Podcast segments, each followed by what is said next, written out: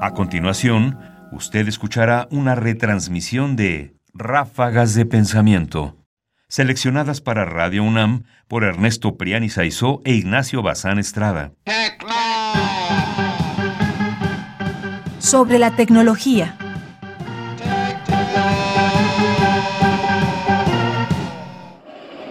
Sofía. Sofía. Sofía. Sofía. Sofía. Ráfagas de pensamiento. Ráfagas de pensamiento.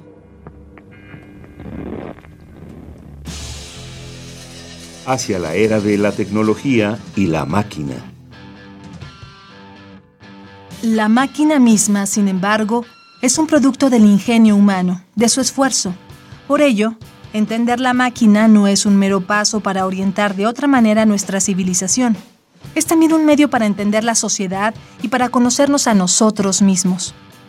El mundo de la técnica no está aislado ni es autónomo. Reacciona ante las fuerzas y los impulsos que aparentemente proceden de lugares remotos del medio ambiente.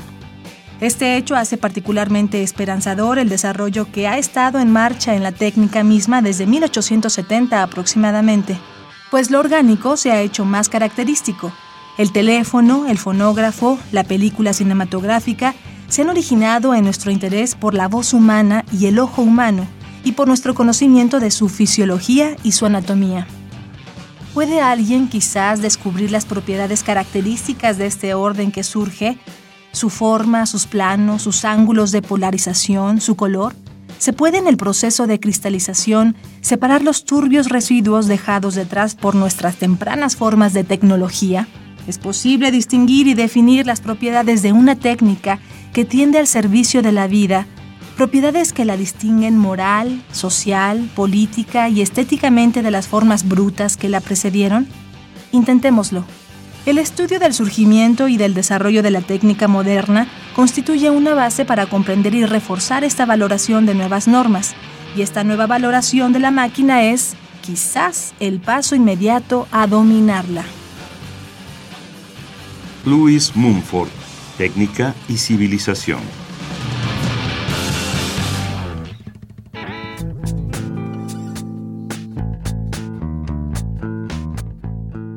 podemos decir que nosotros vivimos en una de las eras en que la tecnología ha cobrado mayor relevancia que nunca, o que quizás la tecnología la aceptamos más que en ningún otro tiempo como algo que forma parte de nosotros en un sentido muy fuerte, es decir, la aparición de nuevos elementos tecnológicos cambian nuestras relaciones personales, nuestras relaciones culturales, la forma de producir el saber. Es decir, hoy quizás más que nunca podemos dar cuenta de que la tecnología está ahí de una manera sumamente importante. Y es quizás por eso en este momento que volver a leer a Mumford puede resultar enriquecedor, no solo por cómo Mumford anticipa y ve el problema mucho antes de que llegue a ser lo que soy la tecnología y apunte justamente a preguntas centrales que tienen que ver, digamos, con esta íntima relación que tiene la técnica con nosotros y la manera y la dificultad de poder definir la técnica y sus propiedades en función justo de lo que le están haciendo a la vida. Quizás si hay un problema un problema en sentido profundo.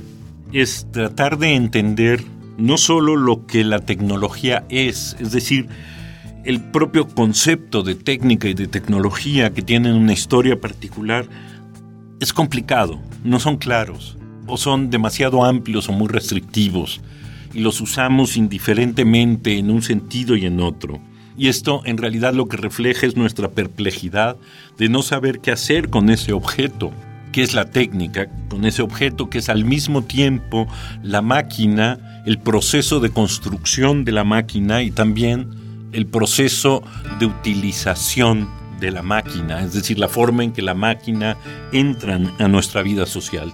Si pensamos, por poner un ejemplo, en el teléfono celular, no solo hablamos de tecnología como la posibilidad de hacerlo, sino hablamos también como la posibilidad de operarlo. Y entonces, justo en uno y otro caso estamos hablando de la forma en que ésta se integra a la vida, al proceso de construcción, Mumford lo llamará civilización, de desarrollo, de crecimiento, de evolución, no importa el término que nos constituye, y es quizás justo ahora el mejor momento de volver y preguntarse con Mumford, ¿qué pasa con la máquina?